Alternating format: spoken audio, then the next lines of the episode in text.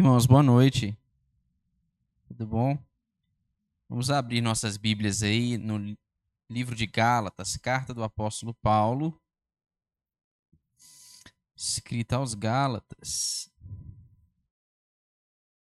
Texto que nós temos, estamos terminando de estudar com a mocidade de nossa igreja, a carta de Paulo aos Gálatas. Abra aí no capítulo de número 3, versos de 1 a 14. A gente vai estudar um pouco hoje, nós vamos pensar juntos aqui a respeito da doutrina da justificação pela fé. Eu quero conversar com vocês sobre essa doutrina que é tão importante para nós, para a vida da igreja, especialmente para nós cristãos protestantes de tradição reformada. Ah, Lutero ele costumava dizer que a doutrina da justificação pela fé ela é o artigo acerca do qual a igreja ou ela cai ou ela permanece de pé. Ele dizia isso para poder atestar, não é, a importância da doutrina da justificação pela fé. Mas, aparentemente, esta que é uma doutrina tão importante, não somente para a nossa tradição, é, em especial para a nossa tradição, mas não somente para a nossa tradição, uh, aparentemente a doutrina da justificação pela fé, ela recentemente, em tempos modernos, ela tem sofrido alguns ataques. a alguns, algumas pessoas, alguns estudiosos, têm levantado uma certa desconfiança com relação à doutrina da justificação pela fé. Há quem diga, inclusive, que esse tema, o tema da justificação pela fé, ele era o assunto principal da reforma protestante. Ele era o assunto principal do século XVI. Só que essa não é a nossa realidade mais.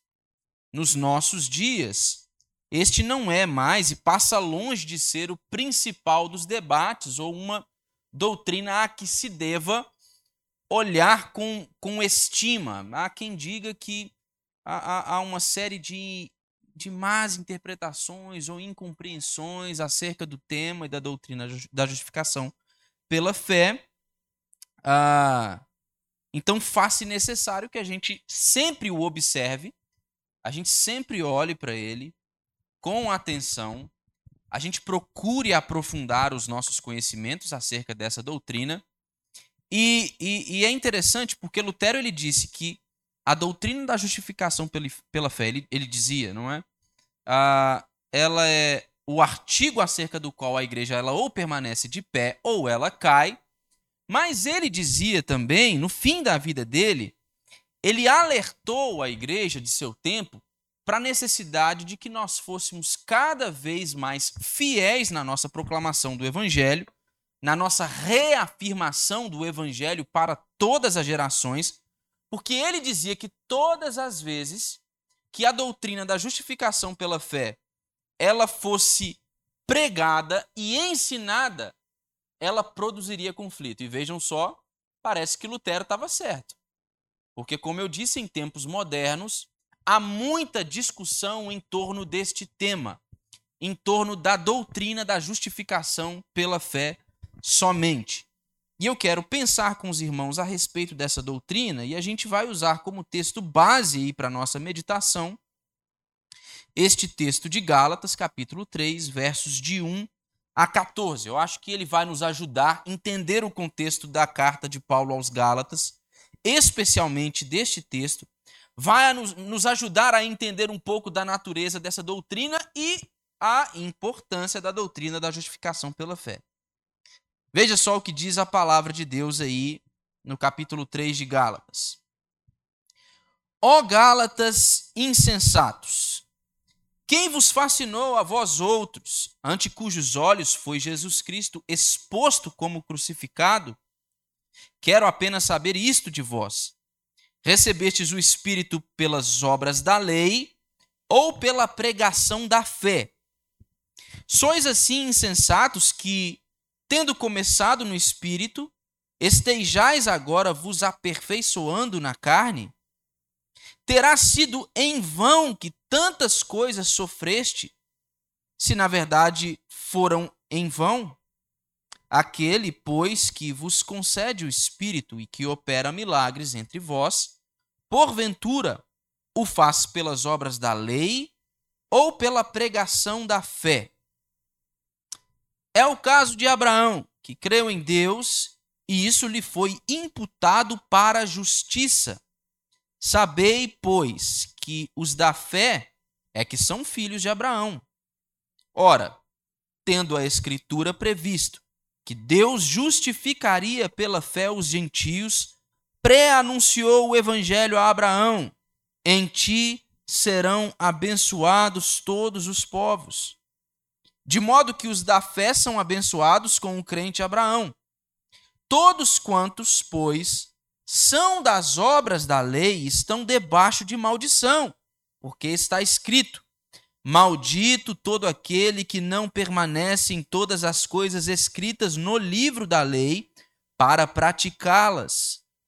E é evidente que, pela lei, ninguém é justificado diante de Deus, porque o justo viverá pela fé. Ora, a lei não procede de fé, mas aquele que observar os seus preceitos, por eles viverá. Cristo nos resgatou da maldição da lei, fazendo-se ele próprio maldição em nosso lugar, porque está escrito: Maldito todo aquele que for pendurado em madeiro, para que a bênção de Abraão chegasse aos gentios em Jesus Cristo a fim de que recebêssemos pela fé o Espírito prometido. Vamos orar, irmãos? Vamos falar com o Senhor mais uma vez, vamos pedir a bênção da iluminação do Espírito Santo. Ó Deus, nós te agradecemos por essa quarta-feira, dia que nós em que nós nos reunirmos para estudar a tua palavra, e hoje especialmente nós queremos pedir ao Senhor que nos conceda a graça, mais uma vez, de nos reunindo para poder pensar acerca do conteúdo da Escritura. Oh Deus, o Senhor, por meio do teu Espírito, fale conosco, nos instrua, nos alimente e, e alimente a nossa fé. Que se algum de nós aqui entrou nesse lugar com uma fé dúbia, ou com uma fé vacilante, ou tendo crises de fé, algo a que todos nós estamos sujeitos, que o Espírito Santo do Senhor, ao confirmar as tuas palavras em nossos corações, reafirme a fé desta pessoa e faça isso para a glória do Senhor mesmo e para o bem da minha vida e de todos os meus irmãos aqui presentes. Essa é a minha oração em nome de Jesus. Amém. Bom, irmãos, um, um breve resumo aqui, um breve panorama do que estava acontecendo aqui no tempo em que o apóstolo Paulo escreve essa carta aos Gálatas. Os primeiros cristãos, eles eram judeus. Eu acredito que essa é uma questão resolvida para todos nós. Nós sabemos disso. Os primeiros cristãos, eles eram judeus. Só que à medida que o evangelho ele foi sendo disseminado, ele foi sendo pregado para além das fronteiras a, a, da nação de Israel, o que aconteceu foi que começou a haver cada vez mais uma quantidade crescente de gentios que foram se convertendo ao evangelho. Então, o que parecia ser em, primeiro, em um primeiro momento uma mudança significativa para um povo específico, começou a ganhar outros contornos posteriormente. De modo que agora gente de outras culturas gente que comumente era excluída pela nação de Israel, e, e, e, isso por causa dos preceitos da tradição judaica e da religião judaica. Essas pessoas agora elas estavam sendo inseridas no meio do povo de Deus, juntamente com estes judeus que haviam se convertido à fé cristã. Era exatamente isso que estava acontecendo nessa região aqui, nas igrejas da Galácia. Mas tinha um problema aqui nas igrejas da Galácia. É mais um dos problemas com os quais o apóstolo Paulo ele, ele comumente tinha de lidar ah, no seu trabalho, né, em seu ministério. Haviam alguns mestres judaizantes dentro das igrejas das, da Galácia que eles estavam insistindo com o grupo de cristãos gentios que compunha ali aquela comunidade. Eles estavam insistindo com eles o seguinte: olha, vocês precisam crer em Cristo. Vocês precisam querer crer em Cristo. Mas somente crer em Cristo não basta. Somente ter fé em Jesus não basta vocês precisam praticar os costumes cerimoniais tradicionais da religião judaica. Vocês precisam ser circuncidados, vocês precisam observar e praticar a lei de Moisés, vocês precisam observar as datas das festas que são comuns e que são guardadas por nossa religião. É importante crer em Cristo, mas somente crer em Cristo não é suficiente. É preciso algo mais, vocês precisam fazer mais alguma coisa. E isso, irmãos, é um atentado claro contra a doutrina da justificação pela fé, que foi amplamente pregada, proclamada pelo apóstolo Paulo, e em especial nesse contexto aqui, falando aos crentes desta igreja, desta região. Então esse povo estava dizendo, basicamente, esses mestres judaizantes, que os crentes gentios daquela comunidade, eles precisavam observar as leis de alimentos, se circuncidar, é, é, para que eles fossem aceitos como membros do povo de Deus. Eles precisavam fazer isso. E ao insistir nisso, ao dizer para esses crentes que o que eles precisavam era de Cristo, eles precisavam de Cristo, mas eles precisavam de Cristo e mais alguma coisa. Eles estavam ali é, é, apresentando um modo diferente de se relacionar com, com Deus, diferente daquele que o apóstolo Paulo havia proclamado a esses crentes. Volta aí um pouquinho na carta aos Gálatas, capítulo de número 1, verso 6. Veja só o que diz o apóstolo Paulo aí. Quem tiver encontrado, pode ler para a gente.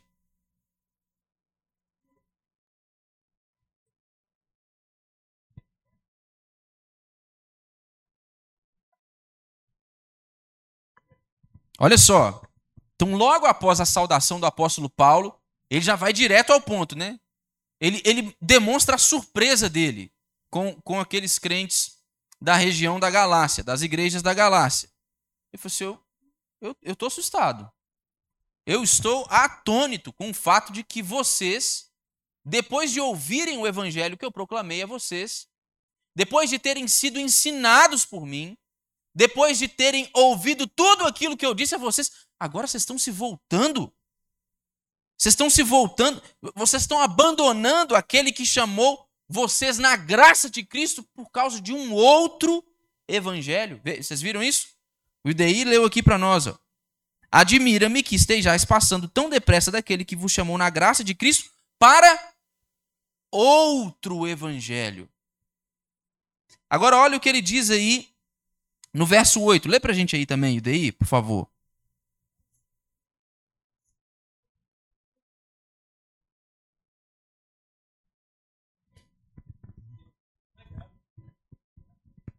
Ah, olha só, então, primeiro, Paulo, observando o problema e ciente da situação que estava acontecendo naquelas igrejas, de que haviam ali mestres judaizantes tentando persuadir os crentes gentios daquela comunidade, primeiro ele demonstra a sua admiração, refere-se ao ensino desses mestres judaizantes como um outro evangelho, no verso de número 6, e agora no verso 8, veja o que ele diz. Ele diz que mesmo se ele ou um anjo descer do céu e anunciar um evangelho diferente daquele que ele havia anunciado deveria ser considerado maldito, anátema. É isso que significa, deveria ser amaldiçoado.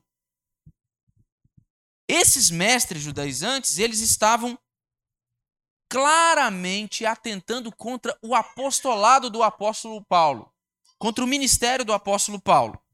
Eles estavam colocando em xeque, em dúvida, a legitimidade ah, do apostolado de Paulo. Eles queriam dizer assim: olha, o que Paulo aprendeu, ele vai discorrer sobre isso um pouco no capítulo 1. E o que Paulo aprendeu, é, a gente aprendeu também nós aprendemos da mesma fonte. Olha, Paulo, ele aprendeu com, com os apóstolos em Jerusalém. Ele foi instruído por eles. Nós também. Ó, pa Paulo não está errado, irmãos. Paulo não está de todo errado. Não é que ele está entregando algo falso a vocês. Ele só está entregando algo pela metade a vocês. Ele está pregando um pedaço da mensagem para vocês. Ele não está pregando a mensagem inteira. A gente está aqui meio que para poder aparar essas arestas, completar a mensagem de Paulo. E aí Paulo vai falar assim, ó, coisa nenhuma, meu, meu, meu apostolado não pode ser colocado em xeque. Eu não recebi ensino dos apóstolos em Jerusalém.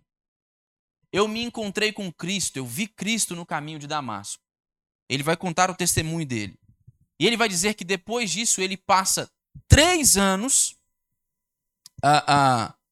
ali na região de algumas cidades da, da Arábia, e ele diz ter recebido aquilo que ele havia ensinado aos Gálatas de revelação direta da parte de Cristo Jesus.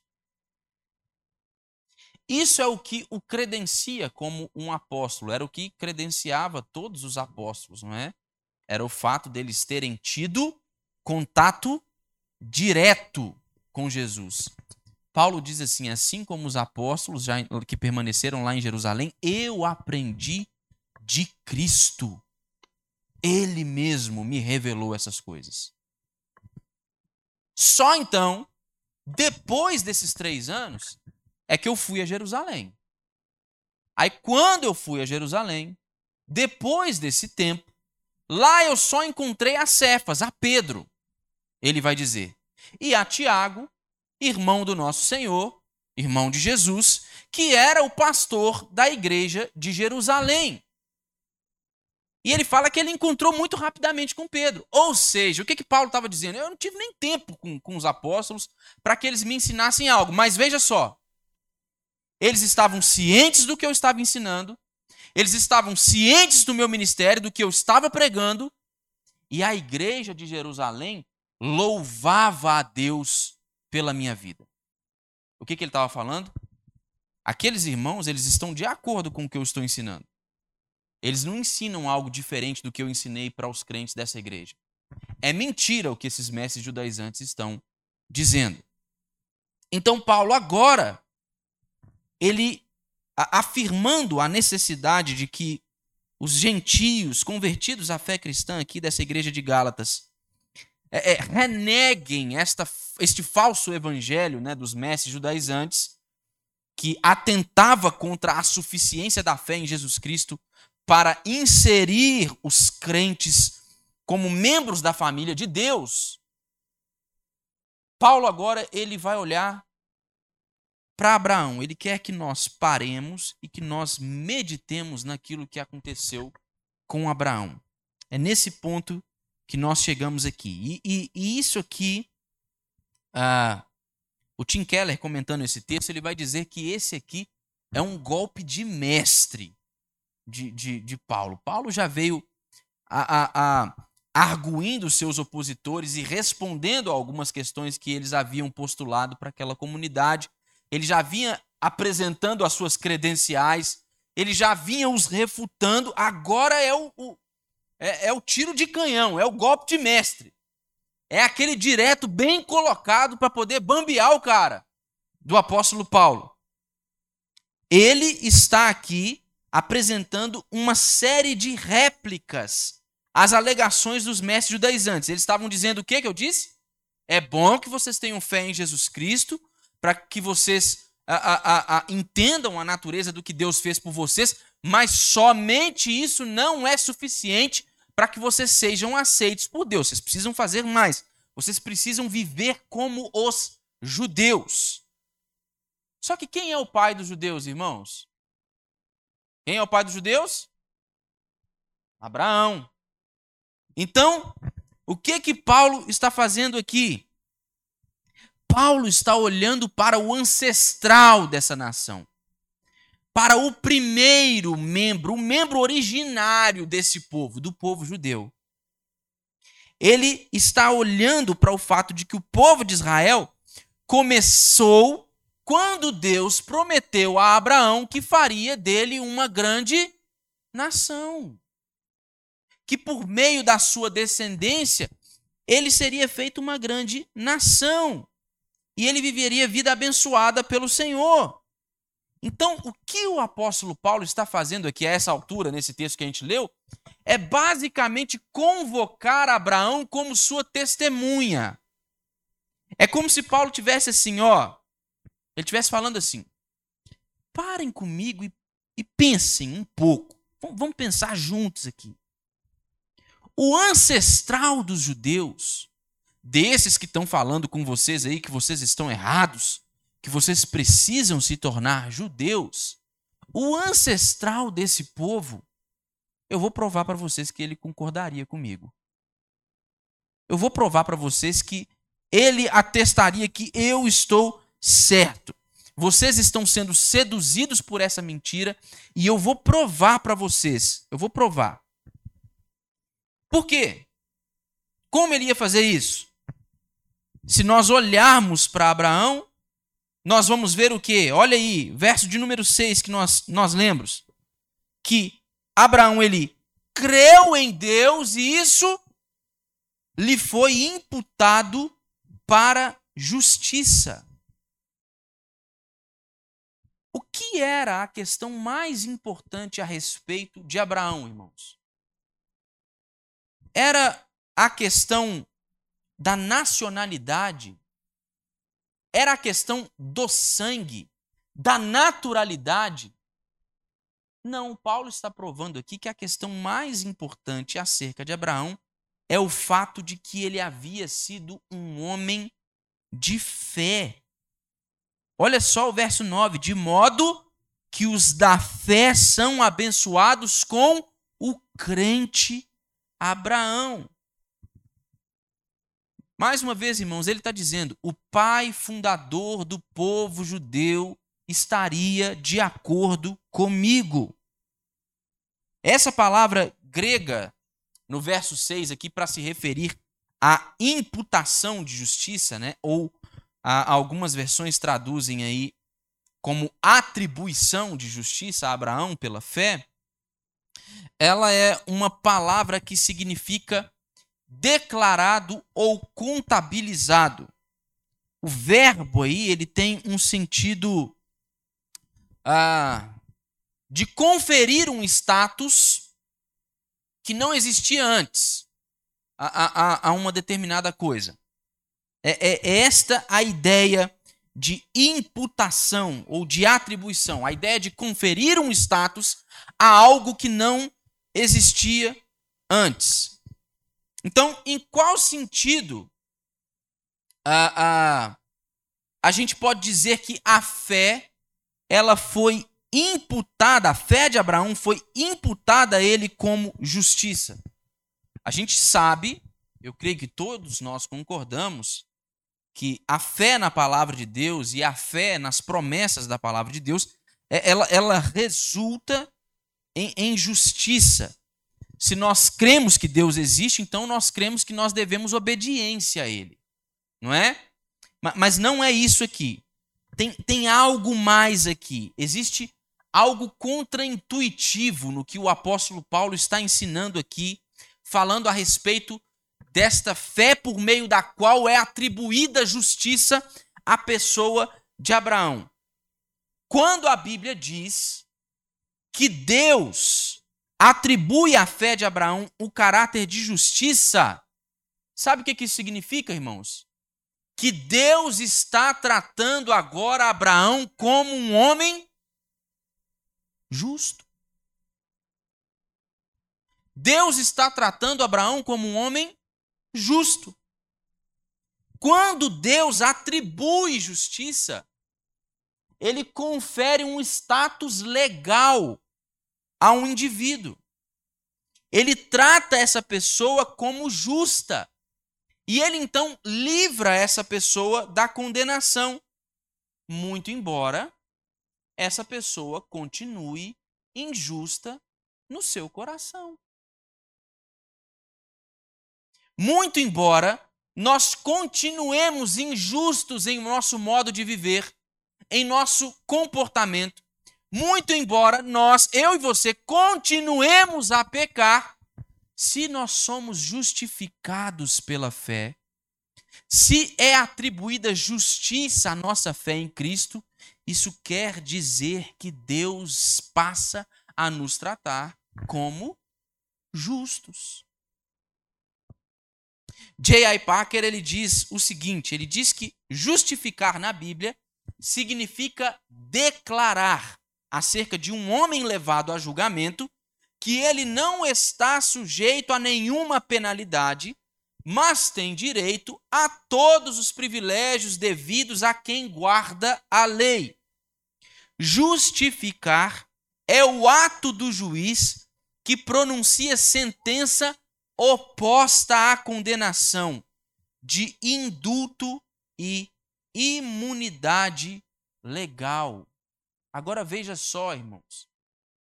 Isso aqui, este ensino, essa doutrina da justificação pela fé, ela vai contra todo o sistema da religião tradicional, não somente a religião tradicional judaica daquele tempo, mas mesmo a religião do nosso tempo, irmãos. Mesmo a religião do nosso tempo. Porque o que, que é que a gente vê em muitas igrejas, irmãos, evangélicas sendo ensinado hoje? Existem dois caminhos possíveis para o indivíduo. Dois caminhos possíveis para uma pessoa. Ou essa pessoa vive de maneira correta, observa as leis de Deus, guarda os seus mandamentos, faz as coisas certas para que então ela seja aceita por Deus, para que ela agrade a Deus, para que ela se torne aceitável diante de Deus, ou o outro caminho, a outra possibilidade é essa pessoa viver de maneira injusta, o que consequentemente vai fazer com que essa pessoa permaneça em seu estado de separação de Deus por causa da sua injustiça. Só que o apóstolo Paulo, junto com Abraão aqui, que ele conclama como sua testemunha, ele está mostrando que é possível ser amado e ser aceito por Deus, embora nós sejamos pecadores e embora nós sejamos imperfeitos. É isso que diz a doutrina da justificação pela fé, é isso que ela ensina é, é, é, Lutero ele tinha uma frase famosa, né? Uma sentença em latim que diz assim: "Simul justus et peccator". Quem sabe o que, que significa? Quem já viu essa frase aí? Ele dizia que nós éramos simul justus et peccator. Alguém já ouviu essa frase? Ele diz que nós somos simultaneamente justos e pecadores. Nós somos simultaneamente justos e pecadores. E de onde que Lutero tirou isso? Da cabeça dele? Da, das, do, do, do, arrazoado teológico dele? Não, Paulo tirou, a, a Lutero tirou isso da Bíblia. Paulo ele defende essa mesma ideia que ele está defendendo aqui na sua carta aos Gálatas em Romanos. Abra sua Bíblia aí. Capítulo de número 4, Romanos 4, verso 5. E ele, e ele no capítulo 4 de Romanos, está citando Abraão também. Quem encontrar aí pode ler para a gente. Romanos capítulo 4, verso 5. Mas ao que não trabalha, porém crê naquele que justifica o ímpio, a sua fé lhe é atribuída como justiça. Naquele que faz o que, Jetro, que está dizendo aí? Ele justifica quem? Não, ele justifica, diz o termo aí, just, ele justifica, o, ímpio. Deus declara justo o ímpio, os pecadores. Quando uma pessoa, irmãos, ela recebe essa justiça, esta atribuição de justiça, ela continua sendo ímpia ela continua sendo uma pecadora. O status de justificado não é atribuído a essa pessoa porque ela levou o seu próprio coração à devoção em Deus. O status de justificado não é atribuído a alguém porque este alguém fez as coisas certas diante de Deus. Ele fez por onde? Ele fez por merecer. Ele observou, ele foi zeloso, dedicado. Não, a gente não purifica a gente mesmo. Nós não salvamos a nós mesmos. Nós não podemos merecer a justiça de Deus. Nós recebemos esta atribuição de justiça enquanto ainda pecadores. Isso deveria humilhar a gente, irmãos para a glória de Deus, para a nossa redenção, mas isso deveria humilhar a gente. É, o, o fato de que nós não negamos que a Escritura esteja repleta de preceitos morais que devem ser observados pelos crentes, o fato de nós nos apegarmos à Escritura e ao fato de que ela, ela providencia para nós um, um modelo de vida a ser seguido. Às vezes, pode ser responsável por nos fazer incorrer no, no pecado da autoconfiança, de nos esquecermos desta que é uma verdade central da fé. Deus, o que ele fez por nós, ele fez por livre iniciativa dele. Ele fez movido pela graça dele. Ele fez movido pelo amor dele. Ele não fez porque a gente era bom. Ele não fez porque nós merecíamos. Ele justifica o ímpio, irmãos. O meu e o seu coração continuam sendo maus, irmãos os nossos desejos continuam a ser para o pecado, irmãos. Mas Deus ele está transformando a gente. Ele está nos dando um novo coração. Ele está mudando as nossas afeições. Ele está fazendo com que todos esses desejos que antes eram para o pecado, agora eles passem a se voltar para o Senhor, que é a essência da nossa vida que é aquele a quem de fato nós buscamos. E nós buscávamos mesmo quando a gente nem sabia. Mas ele justifica o ímpio. Eu tenho certeza que você já deve ter falado de Jesus para algum amigo seu e já deve ter convidado um amigo seu para ir para a igreja. E esse amigo falou assim: Ô Fulano, é, eu vou, eu vou. Qualquer hora dessa eu vou. Deixa eu acertar minha vida primeiro. É, você me conhece, as coisas não tão legal aí, não vou negar não. Você sabe, do, eu, eu tenho meus pecados aí. Deixa eu acertar minha vida primeiro, aí eu vou. Aí eu vou para a igreja. Irmãos, não, não tem como, a gente não consegue acertar as contas com Deus, não, irmãos. Isso é um trabalho inútil a pessoa vai perder a vida dela tentando resolver as coisas com Deus. A boa notícia do evangelho para a gente assim é o que? Ei, pera, presta atenção. O Senhor ele justifica pecadores. Eu, eu não fui a Jesus porque eu estava com o meu nome limpo, não. Eu não fui a Jesus quando minhas mãos estavam limpas, não. Eu cheguei a Jesus com as minhas mãos sujas sem nada para oferecer além dos meus pecados. com um coração idólatra. Ele me salvou por causa da graça dele, por meio da fé em Jesus. Eu não vou acertar as minhas contas com Deus. Jesus, ele fez isso por mim já. Ele já fez isso por mim. Esse é o ponto de Paulo. Então, Paulo basicamente está dizendo o quê para aqueles crentes gentios? Vocês têm que ser como Abraão, gente. Esquece essa balela, essa conversa fiada desses mestres judaizantes. Vocês precisam ser como Abraão. Isso por quê? Veja o que Paulo diz aí no verso 7. Ele diz: Sabei, pois, que os da fé é que são filhos de Abraão.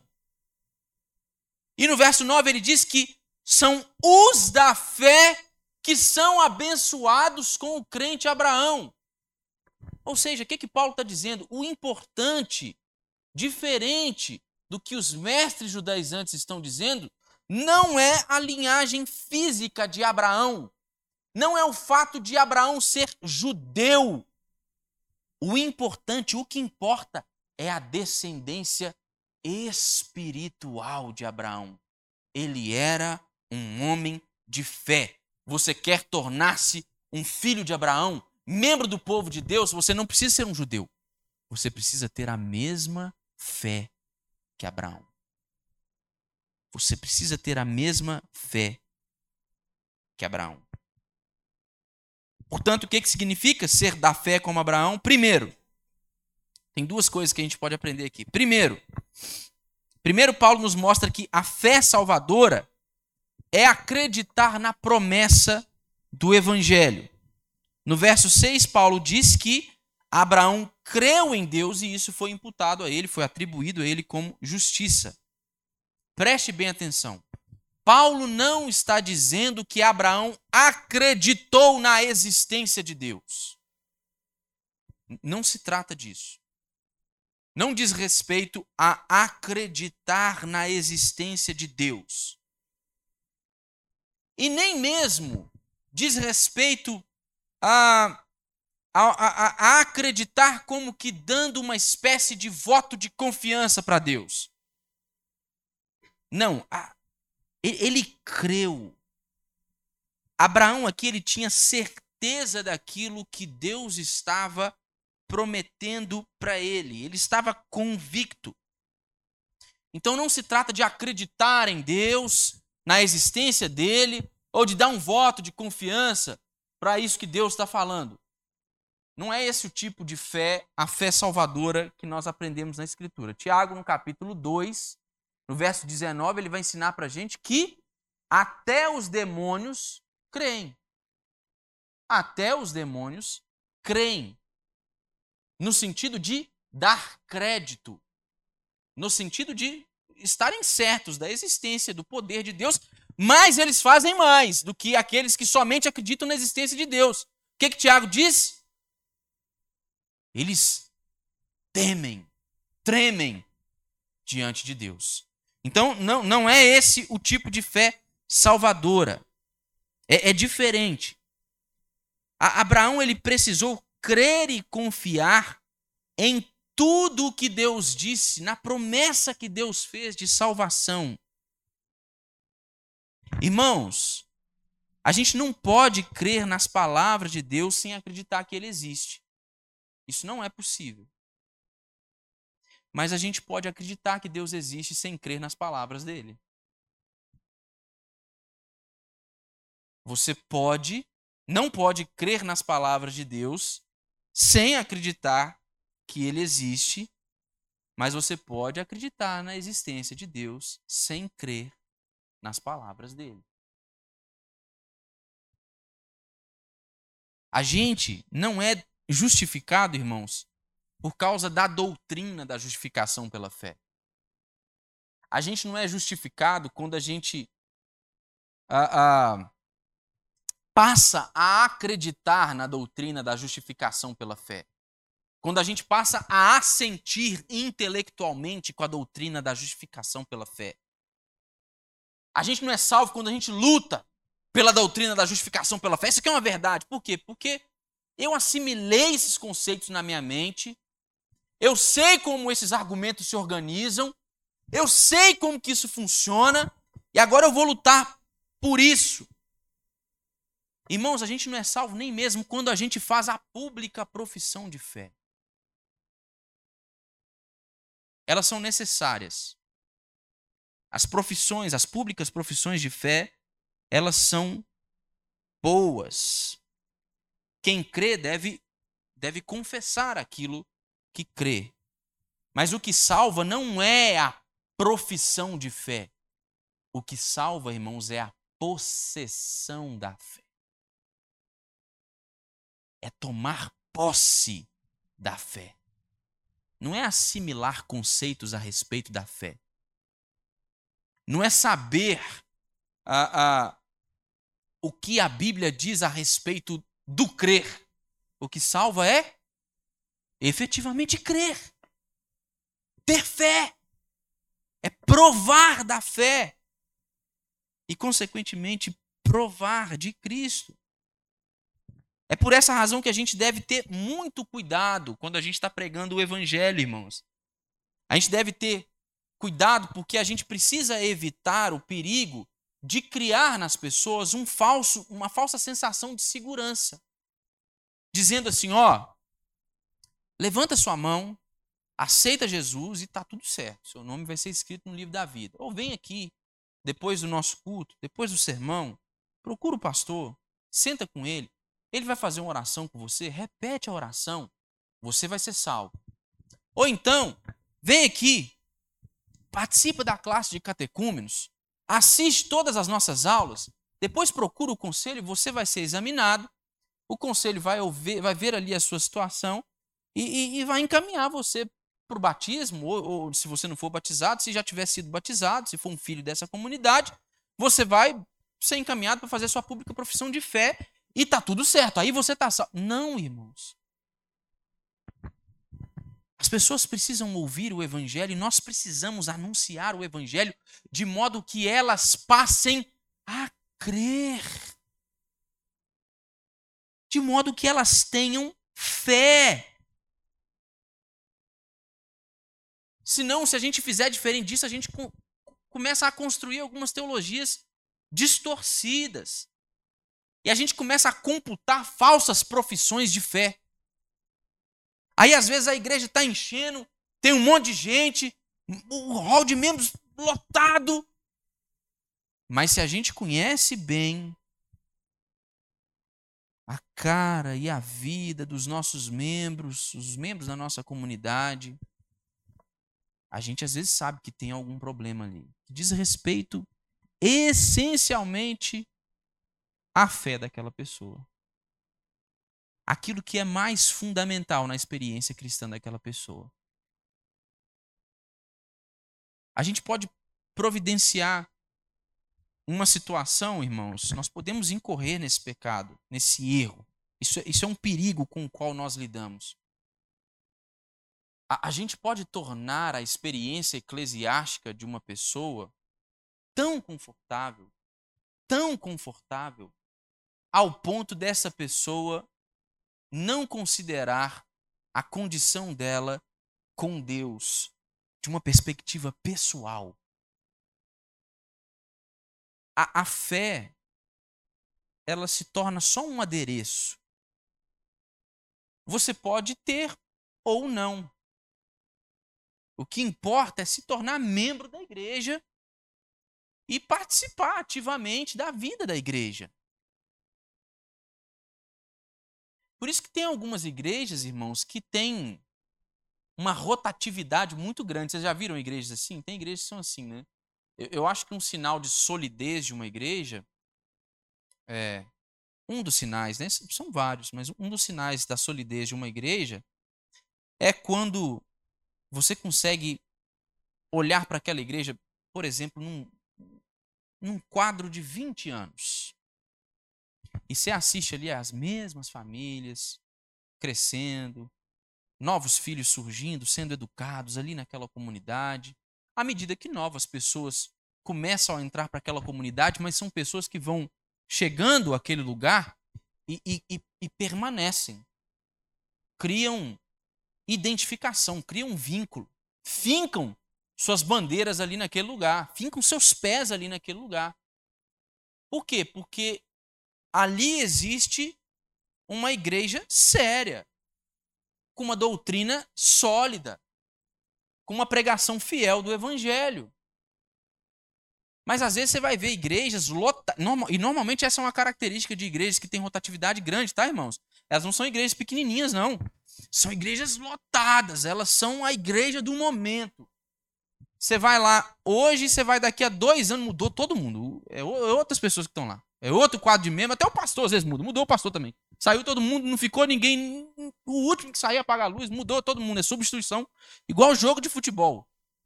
É aqueles técnicos que o trem não tá legal, ele troca cinco de uma vez para ver se resolve o problema do time dele.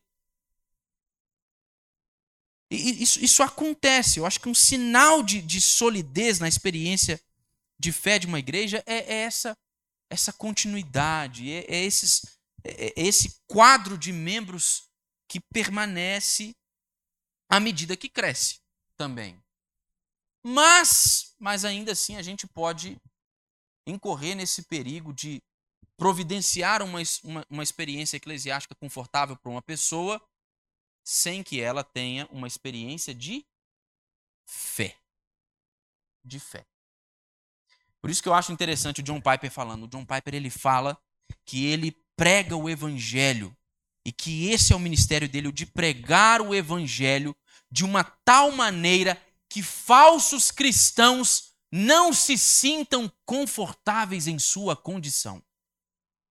A missão dele é pregar o evangelho de um, uma tal maneira que falsos cristãos, ao terminarem de ouvir ele, saibam que são falsos cristãos. Se a gente parar para pensar bem no que o Piper está falando, essa é, na verdade, a missão de todo aquele que se põe a pregar o Evangelho.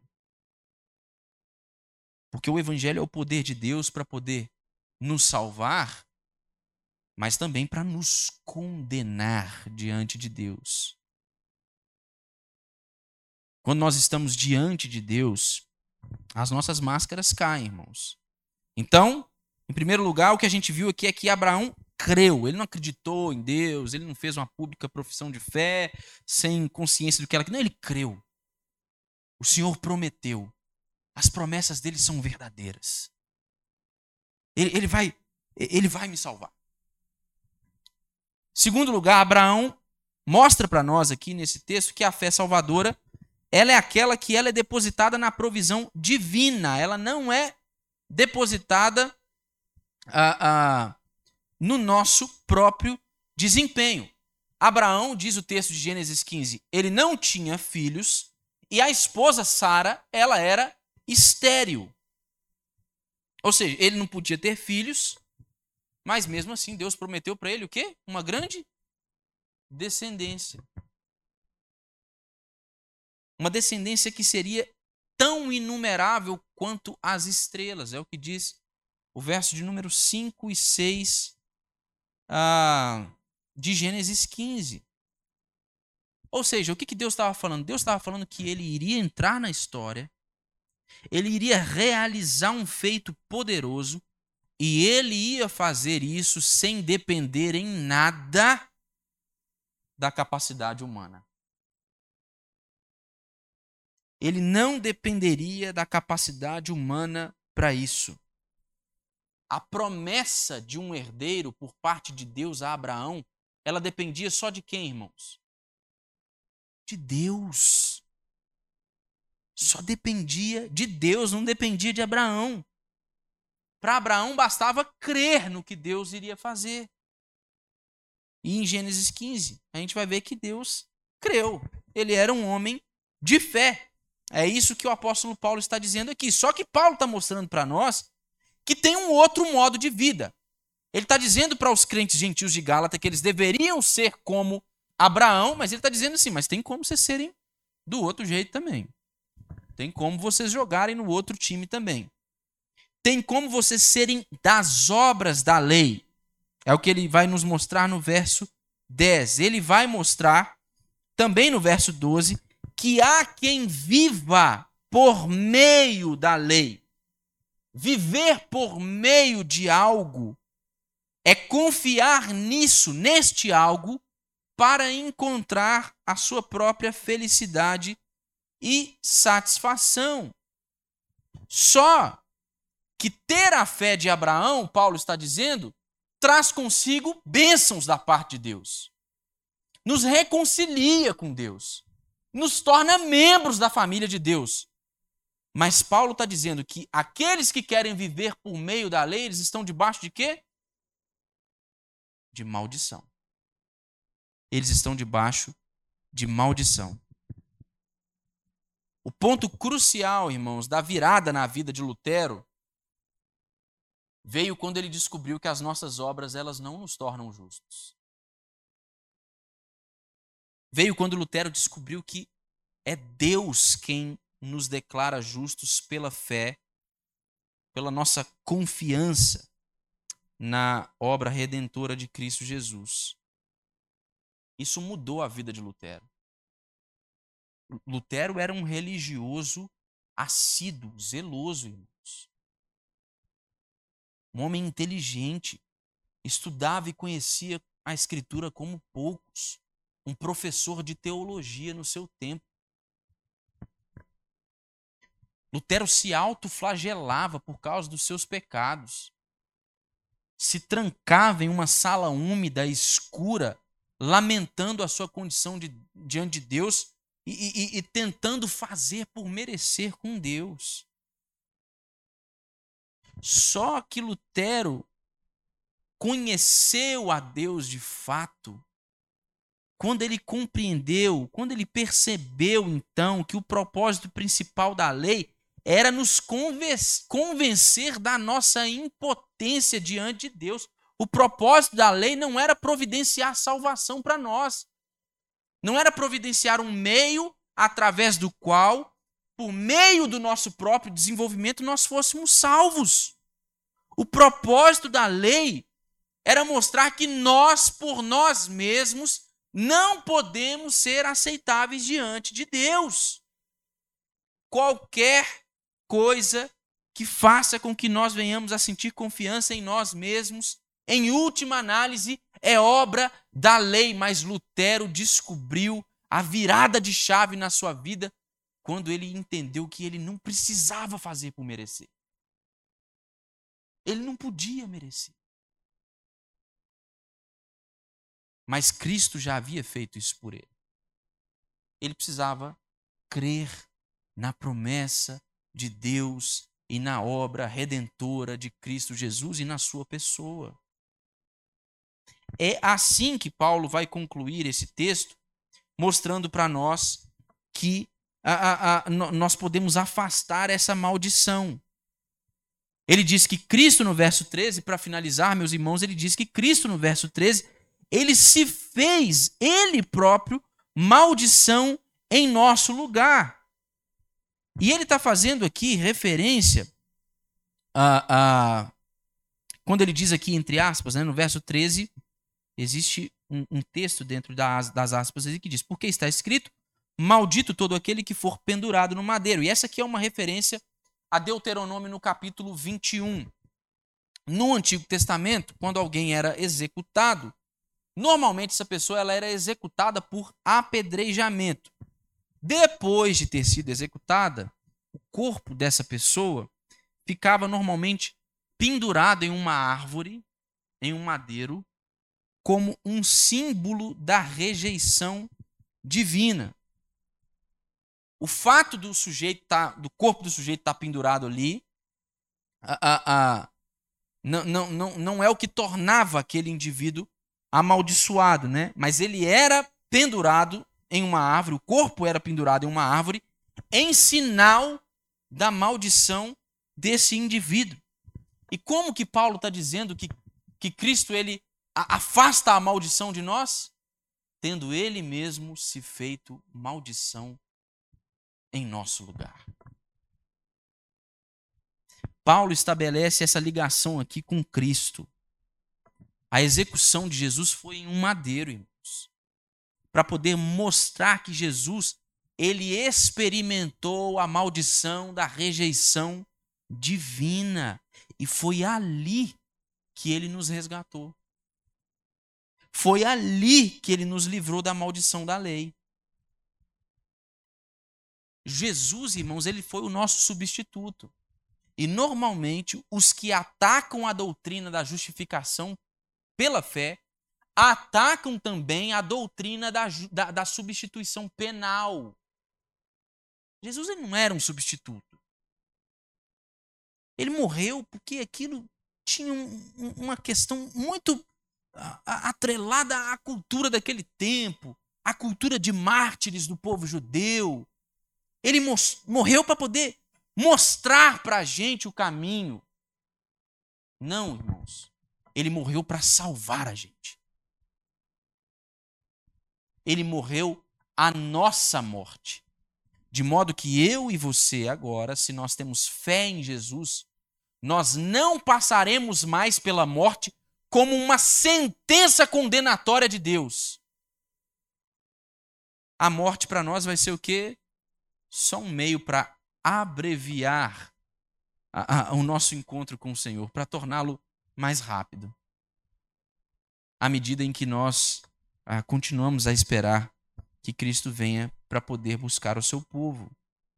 Porque ele se fez maldição por nós, então nós podemos ser considerados justos por Deus. Essa aqui é a dinâmica do apóstolo Paulo. Esta é uma imputação dupla. E, e, esse é o argumento do apóstolo Paulo, e é um argumento, irmãos, irrefutável. Ah, é, é irrefutável. Não, não há como atentar contra a natureza desta doutrina como uma doutrina biblicamente fundamentada.